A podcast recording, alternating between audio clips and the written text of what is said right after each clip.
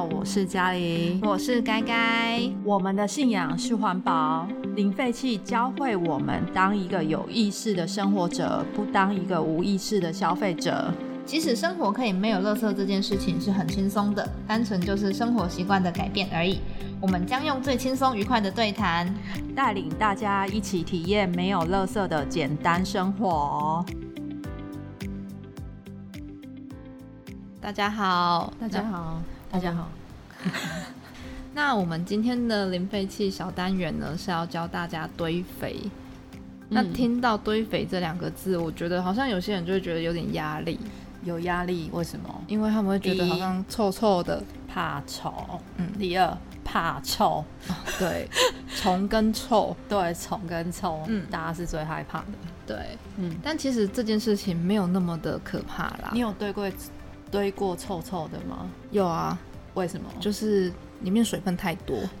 我自己呃堆肥还没有失败过，可是我曾经感受过，是因为我先生没有控制好水分，嗯，然后我也没有注意我的堆肥桶发生什么事情，我是有叫他帮我拿去倒，嗯，结果真的就有一个味道，因为水太多，嗯，所以水分的控制非常非常重要，你一定要把你的。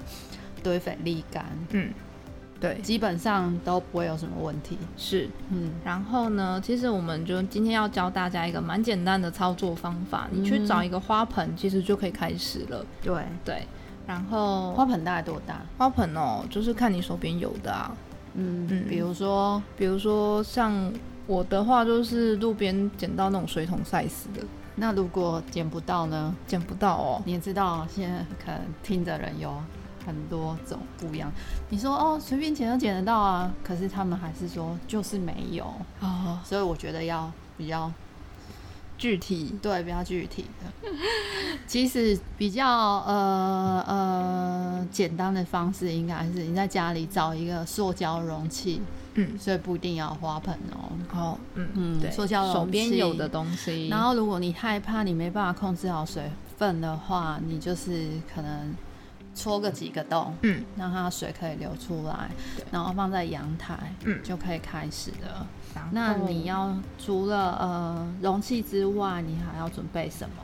呃，一个最重要可以帮助你控制水分，还有避免长虫的东西，我们之前也推荐过好几次了啦，就是落叶。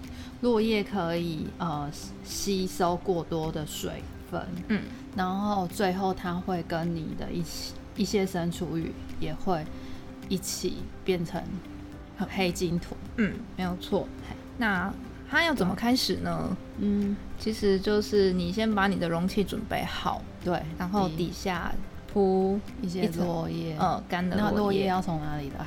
就路边、行道树旁边。真的有吗？有，常常我会有人问我这个问题。因为我觉得可能大家没有去实地的看过吧，因为那个你经过就经过，所以从今天开始你就是睁大你的眼睛，对是地上有超级多落叶可以捡，对，然后或是找个公园，那个一定都有，嗯嗯，那最好找叶子小一点的，比较没有缝隙，然后比较好覆盖，对，嗯，所以你就先放一层落叶上去之后就可以。就可以开始把你的这些果皮或者是你的蛋壳、咖啡渣，嗯，就放均匀的放上去。然后记得你一层的这个生厨余，我们就会称这种果皮啊或者是菜叶叫生厨余，不要太多，就大概放个一两公分，然后上面再盖落叶，然后一层一层的这样像三明治一样把它堆好。嗯嗯，然后你最后就是上面那一层，你一定要放落叶把它盖好，不要让你的这些生厨余们就落在外面。对对，如果你把它铺露在外面，就一定有你会不想要发生的事情发生，比如说会有什么东西会上面飞来飞去啊。对啊，因为这些东西很好吃，那你是要给。落叶下面的微生物吃，还是要给上面那些飞来飞去的东西吃？这就是要看你怎么堆了。对，你要你要怎么做？对，但因为我们这个方法其实它是叫一个耗氧的堆法，可以把它暴露在空气中，不用加盖的。嗯，所谓耗氧就是有接触到空气的。嗯，那有另外一种堆肥的方法是厌氧的。那有些人可能会有点害怕厌氧堆肥，像我自己，我也蛮怕的。对，因为它会有一种就是东西发酵的酸味。对，它就是会有个酸味，所以很明显。所以其实我一直没有在教。对，教人家做这个厌氧，因为它会取易肥啦，就是人家通常会的水龙头要接易肥的，它那个大部分都是用厌氧的方式去处理。嗯嗯，所以我是还是很喜欢耗氧的堆肥，觉得比较疗愈，然后也比较简单，然后你又可以观察一下它的过程，因为它的过程对我来讲比较明显，嗯，也直接。你可以看它一直一层一层就是消下去的那种感觉，然后下面变成黑金土的那个过程。然后大概多久会消失？呃，通常我自己在堆的话，大概两个月、三个月。嗯嗯，对，看你的厚度跟你的多寡。可是通常大概两三个月，它就会变成黑黑的，然后没有味道。嗯嗯，那中间会有味道吗？中间也，除非你真的就是像我们刚刚发生的那个水分太多。哦，对，对，那个时候其实你就是再多加一点落叶进去就好了。所以如果你的容器是没有动的，你就真的要很注意这个水分的问题。嗯嗯，那假设水分过多的话，你就多加一些落叶，把它搅拌一下。对，把它的水分调整一下。嗯，对，然后再落叶盖好。那你不用特别的去担心它，因为它自己会就是好好的变成它该有的样子。对，可能一开始做没办法想象了。对，但其实这个东西我觉得你也不用花太多心力啦，你就是放着就好了。对，放着就好。其实零废弃就是都是简单就好。嗯嗯，对。然后很多人会觉得说，我现在住在都市里面，那我堆完的这些成品该怎么办？我觉得成品哦，假设是呃一家一个家庭呃两三个人的生厨余，所谓生厨余不是你没有吃完的东西。是果皮类啊，果皮啊，或者是你切下来的那一些，就是边边角角。对，嗯，然后东西尽量吃完。假设真的没有吃完。一点点是可以堆，可是真的不能太多。对，因为油的话，因为它很营养，很容易有那个细菌会长味道出来。对，会有味道。对，所以假设是小家庭的话呢，如果有成品不知道怎么处理的问题，我觉得要在可能堆一年或一年半之后，你才会有这个问题产生。对，但像我在公司堆的话。我都会把它拿到我们中庭的那个花盆里面去，因为它就是土嘛。然后我就问一下管理员，然后他们说 OK 啊，就是本身土你就把它放回去，这样，跟中庭的花就顺便帮花施肥。其实为什么它叫做黑金土？它的成品其实是嗯很受欢迎的，嗯，你随便问大家都会抢着要。那就是我们常会去，比如说花市啊或花店买那个培养土。对啊，完全就是那个东西，就是长得跟它很像，然后更有营养。那今天讲的其实是堆肥的其中一个方法而已。堆肥有耗氧、有厌氧、有什么 EM 菌，其实有很多种。那还有蚯蚓的堆肥，对，就是还蛮多种方法的。但是我觉得，因为一开始初学者，大家就是从这个最简单的开始。当你玩到某个程度的时候，就是会上瘾。所以最简单就是准备一个桶子，还有落叶。落叶，落叶就是你拿一个，可能拿塑胶袋啊，去公便捡个一袋，嗯，其实就还蛮多的，就蛮多可以利用。那这样就可以很简单的就开始了。那我们今天的零废弃小单元就是到这边。那我们今天就是要继续来跟大家谈《杂食者的两难》这本书。那一样，我们就是听完猫呼噜声之后呢，就进到我们今天的主题喽。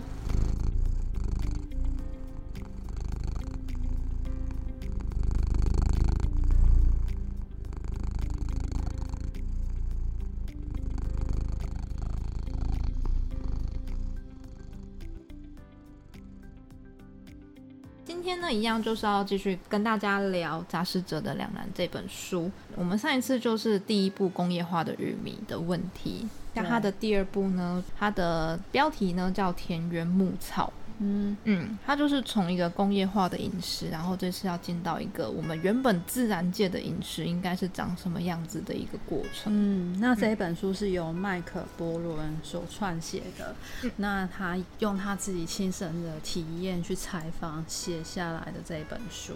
嗯，这本书他其实就是去到一个农场，然后体验当一周农夫。这个农场是叫。萨拉丁，对，萨拉丁。那它的牧场是在美国，嗯，那它的牧场叫做 Polyface Farm，嗯，对，我们会把资讯放在链接栏，那大家有兴趣的话也可以去看看。对，那看完这一部的这一部田园牧场，对我来讲是呃一个很大的反转，尤其在吃肉这个方面，嗯，对，还有呃对于有机的一个概念跟定义。嗯嗯，到底在哪里？对，就是写的还蛮清楚。嗯，因为麦克波伦他的写作方式就是能够让你一种身临其境的感觉。嗯嗯，他从去整个牧场的体验，他所有的流程，乃至于他中间还有去亲自杀一只鸡的这样，哎，不止一只鸡，是因为那一次他们要处理一批鸡，他亲自参与整个屠宰的过程。对，所以他里面讲的一句话，我。觉得就是大家应该都要知道的一件事情。他说，如果你吃肉，那你就应该要去了解你的肉是怎么来的。哎，他是吃素的吗？他没有吃素，他没有吃素。对，可是他后面会探讨吃肉这件事情，在第三部的时候，嗯嗯，对啊。所以那我们通常对于农场应该都会是怎么样的概念？嗯，是很天然的吗？还是很工业化的？其实我觉得现在我们去一般超市里面看到的，就是呃，我们可能买不管是买什么肉啊，或是蛋，上面不是都会有一个那个照片，然后就是一个很漂亮的草原，哦，尤其是蛋，对吧？然后上面就会放一个什么动物啊，肉好像没有哎，有一些呃少部分的东西，太久没去，对，然后啊就是一个。很漂亮的草原，然后放上面丢个几只动物，所以大家都看那个图片买东西。对，对，然后我们就觉得，嗯，这个东西应该是好东西吧？它在这么快乐的地方成长的。嗯嗯，那这些牧场其实还蛮特别的，它就是一个很多样性的一个牧场，它所有的工作几乎都是啊，用一种很循环的概念下去去去做的。比如说呢？杂草的问题是很多，对，呃，种植的人的噩梦，嗯，所以有些人会用惯性的方法，可能用除草剂，嗯，那在呃 Polyface Farm 这里看到的是，他们是用动物，嗯，他去做除草，他们动呃农场里面的很多工作都是动物完成的，嗯嗯，对。他们人只要负责把动物赶到东边，赶到西边。嗯，控制那个动物在上面的时间就好了。好，那即使是牛啊，它也是吃吃草，吃草。嗯，那他们有养鸡嘛？刚有讲到，就是麦克波伦他要自己屠宰。对，那个鸡，鸡是吃牛粪中里面的蛆跟虫。对，嗯，然后鸡呢再排泄鸡粪就会变成氮肥，然后再回到土地。对，土就长出草来，又继续喂动物。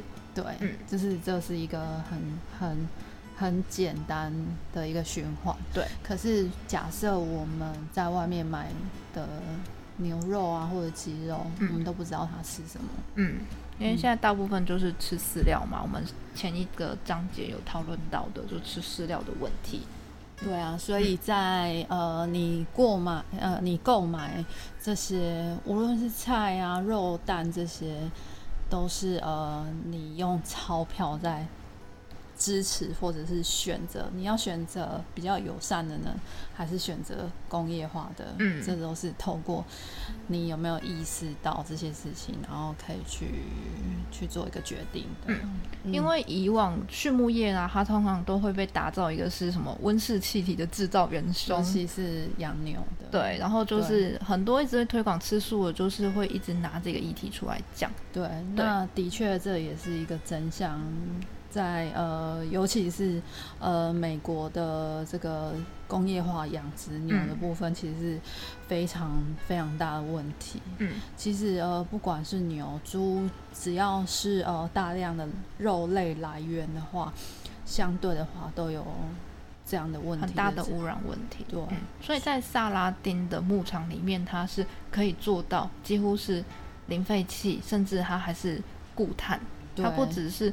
减少碳碳排，它还能把那个碳回收到土壤里面。对对，所以它的生，它的农场是一个很完整的生态体系。嗯，对。如果呃，透过我们这样子的叙述，呃，不是很了解，然后你可能也没办法念这本书的话，我觉得可以推荐大家看。呃，Netflix 上面有一部纪录片，大概也是在做这一些，叫做《大地之吻》（Kiss the Ground）。这一部片就是有很清楚的讲到，呃，土壤的问题，嗯，跟饮食啊，或者是购买啊，消费者之间，呃，跟大地之间的关系，怎么样可以尽量做一个和谐。那尤其是土壤的这件事情，其实我们刚刚一开始在零废弃小单元里面教大家怎么去堆肥的那个过程，其实就是我们大自然里面它原本就是会有的一个循环。一汤匙的土里面呢，它其实就有上亿个微生物在里面工作了。嗯，土跟土壤差别在哪边？土跟土壤哦，嗯，土壤是呃比较有多比较多的生命体，嗯。对，比较多的生物，微生物，嗯。嗯，就是土壤，对，土就是就是就只有呃像沙土粉尘在里面而已，干的焦土。其实土壤它就是里面有非常多的微生物啊、真菌类啊，甚至是有一些小动物住在里面。嗯嗯，它是一个非常营养，然后一个完整的循环生态系，然后供应我们的不管是食衣住行，其实都是会来自于土壤这样的东西。所以堆肥的话，如果有虫，嗯，你要担心吗？不要，要觉得很开心。因为你的土土壤开始有养分了，嗯，因为呃它是非常活跃的，才会有有居民对进进来这里住，对，所以你不用害怕它会不会跑出来。对它，因为它本身就是需要土里面的东西。对，它是住在那里面。对，它没有要去住你那。对，就是选择住在住在你的堆肥里面。对，而且你有这些小居民在帮你的时候，你要更开心，因为你的这些果皮会分解的更快。其实土壤非常的厉害。我们如果说在自然界它是漂亮而且健康的土壤的话，它里面还可以在下雨的时候像海绵一样把水吸进去，而不是整个直接就是流掉了。所以呃，像假设下雨好了哦，因为气候变迁，很多地方都淹水嘛。嗯嗯，对。你看到淹水，你第一个想法是什么？啊，水土保持一对，这是我们的想法。对，以前会这样想吗？以前是不太会，就觉得哈，为什么是淹到我家了？但其实这一部分是牵扯到我们的都市计划啦，但是一部分的话，就是我们的土壤没有原本的那个特性，就是它其实是可以存水的。所以呢，嗯，其实杂草其实也很重要，嗯，因为它的根会一直长到土里面，对，然后把土抓住，嗯，水吸下来之后呢，那那个雨下下来之后，到土里面湿润，然后根又抓住了土，嗯，其实这是很简单的原理，就。沙是比较不会流掉，那因为过度开发的关系，然后再加上我们一直想要去觉得哦，不要有杂草啊，然后就过度的除草，对啊，不然就是水泥化。其实这个呃，你。在堆肥之后，你会延伸到接触土壤啊，这些其实都会很快，你就可以去了解到，去进入到这个问题，完全都是非常非常有关系、有连接。那其实就是萨拉丁他也想要带给大家的一个概念啊，就是我们一直把很多事情把它简化了，觉得把它哦这样子好操作、简单就好，不要有太复杂的东西。嗯，对。可是自然界它原本就是一个复杂的循环，嗯，我们人类觉得想要去控制它、去简化这些问题的时候，它就又变成另外一个问题回到你身上了。应该是做这件事情是，嗯，看比较长远。嗯，如果你短视尽力的话，对想要快速求马上有利益的话，通常都比较不好，对对环境或对自己嗯比较不好一点。对啊，所以嗯它里面也就讲说，我们人跟自然之间未必是零和，未必是人类获得越多，大自然就失去的越多。嗯，对，我们去适应它原本就该有的循环的样貌，我们不要去就是做过多的干扰或操作，觉得我们想要控制这个环境。嗯嗯，你应该是去符合这个环境它原本就该有的方式。所以这个方式就是又牵扯到说，他接下来就是又去探讨的，把动物改成吃饲料的这个问题。其实它里面讲到最大众的就是牛啦，嗯因为牛真的是吃最多的一个动物嘛。嗯，那在美国，嗯，因为它我们是想要吃牛肉嘛，牛它原本应该吃草的时候呢，它就是牛它的胃呢可以把草把它分解成为蛋白质，转化成这样的营养。然后它的胃它有四个胃嘛，牛的嗯四个胃，它的草进去之后，它就可以放在里面，然后发酵分解里面的细菌。嗯然后这些被牛分解消化的牛粪，又可以好好的回到土壤里面。嗯，它原本在自然界应该是这样的一个循环，对，可是变成我们人类现在开始喂牛吃饲料之后，就会产生出了说很多的奇奇怪怪的问题。因为像那个呃牛的饲料里面，它就是玉米，它还会混一些草，嗯然后再来，因为它在一个封闭式的环境里面，太多牛住一起了，所以说它一定要吃抗生素。所以呃，上一集讲的关于玉米的种植，大部分都是要给动物工业化的动物吃的。对，嗯，然后它在那样混乱的环境成长，它身上一定会带病，就一定会吃到抗生素。然后再来，我们现在又追求的很多油花的那种牛肉啊，所以它就必须要喂它能够吃胖的东西，就是吃脂肪。然后脂肪是哪边来的？其实我看完了这个章节，我后来非常非常少吃肉，乃至于我几乎都是吃素的原因，就是因为我知道动物它们吃了一些很奇怪的东西。嗯，像他们会吃其他动物的残骸，对，他们会打进饲料里面。嗯对，可是，在一九九七年以前，呃，美国他们没有禁令，就是你牛的这一些残骸呢，你可以打回去牛饲料里面，所以就造成了狂牛病的问题。嗯，然后是后来他们发现，哎，不能让同类吃同类，对，所以才有一些禁令的出现。可是同类不能吃同类，可是它还是会去吃其他的动物的残骸。嗯所以这部分我就会那一关我就卡住了，我就觉得说，他天哪，他就是在一个很可怕的环境下长大，然后又吃很可怕的设东西。对啊，所以嗯假设一定要吃肉的话，其实跟吃菜是一样的道理。对，不管你今天吃肉或者吃菜，嗯，来源都非常非常的重要。对假设你真的不确定来源的话，你又觉得有负担，那就不要买。嗯对。其实是最好的。后来就是会延伸到呃有机的问题啦，就我们刚刚提到菜嘛，菜的话就是有机。那我们一般吃有机的目的，也就是说希望能够吃到呃不要放那么多农药，哎不能放农药，有机不能放农药，然后有机不能放，就不能用农药啊，然后它也不能用化肥，它只能用农药，有机的肥料哦，有机其实它可以用一些菌类，哦，苏力用菌，嗯，哦，有机还是可以用一些资材的去防治，所以变成说，如果说有机它变成了一个巨型的商业产业链的时候，对，有机其实也有它的问题的，因为当它大到某一个程度之后呢，人为的操作就是因为商业的状况之下，我们为了降低它的这个成本嘛，我们要追求哦。最大化的利益，嗯嗯，用我们人一样，又是一开始我们讲的那个不符合自然生态的那个循环，又去操作的时候，它反而又影响生态了，又不好是永那举。个例，我我去超市买菜，嗯，然后我看到有一盒菜是从美国运来的嗯有机罗曼，这样对你来讲是有机吗？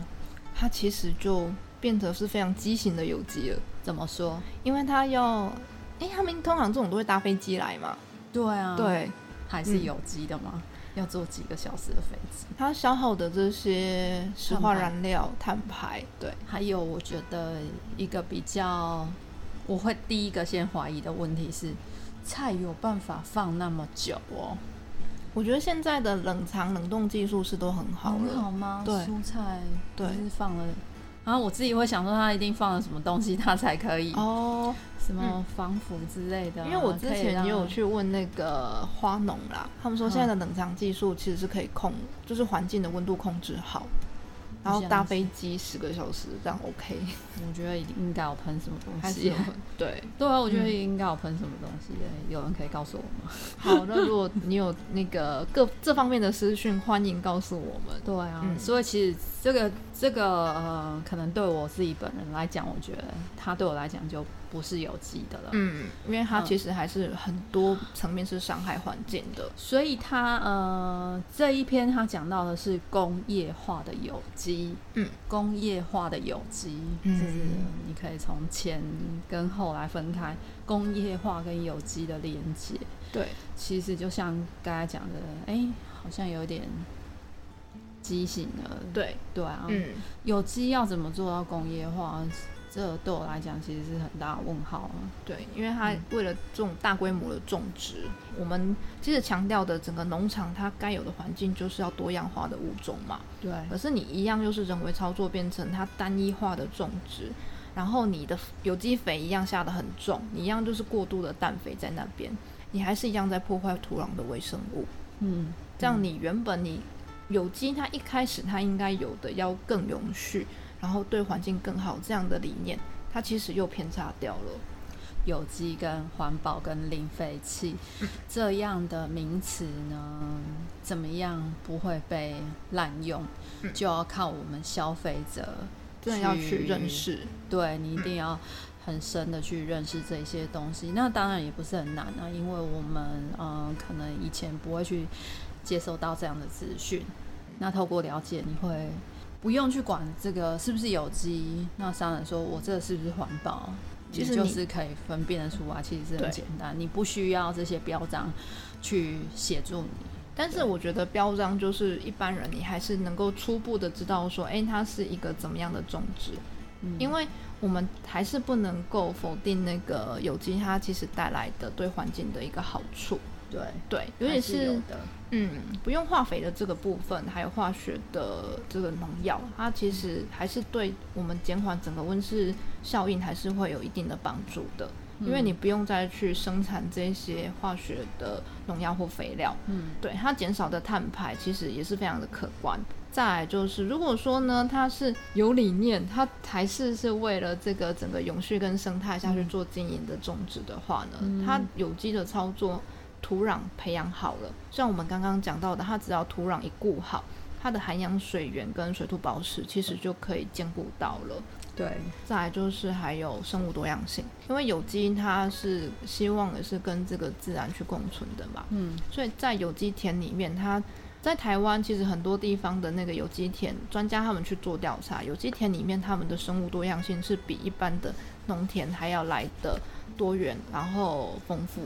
呃，台湾的有机的面耕作面积呢，其实一直在零点几趴卡了非常的久了。嗯，呃，一直到今年六月呢，新的统计资料出来了，我们有机的面积终于突破一趴，来到一点四五趴。嗯，呃，然后再加上一些呃友善耕作的面积零点多趴，我们的台湾这样的友善环境的耕作法已经来到了两趴，这样占我们台湾所有耕地的面积才两趴而已。嗯，对，虽然觉得啊，终于两趴了，可是又回过头来看啊，怎么我们还有两趴？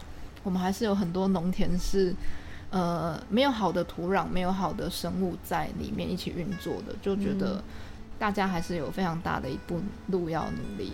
还是有很大进步空间。对，真的，所以呃，有机还是可以参考啦，嗯可是最好是啊，可以就是自己友善环用。思考去选择。嗯，因为有机的原意其实这是引用《杂志者两难》里面他讲的，他就说有机的原意是让我们的饮食方式呢更符合自然运作的逻辑，然后建立一条施法生态系的食物链，从太阳汲取肥料和能量，嗯，就是不要过多的人为操作，然后用过多的化学肥料，然后农药去伤害那个环境。嗯，嗯，最后来到这一章的结尾，嗯。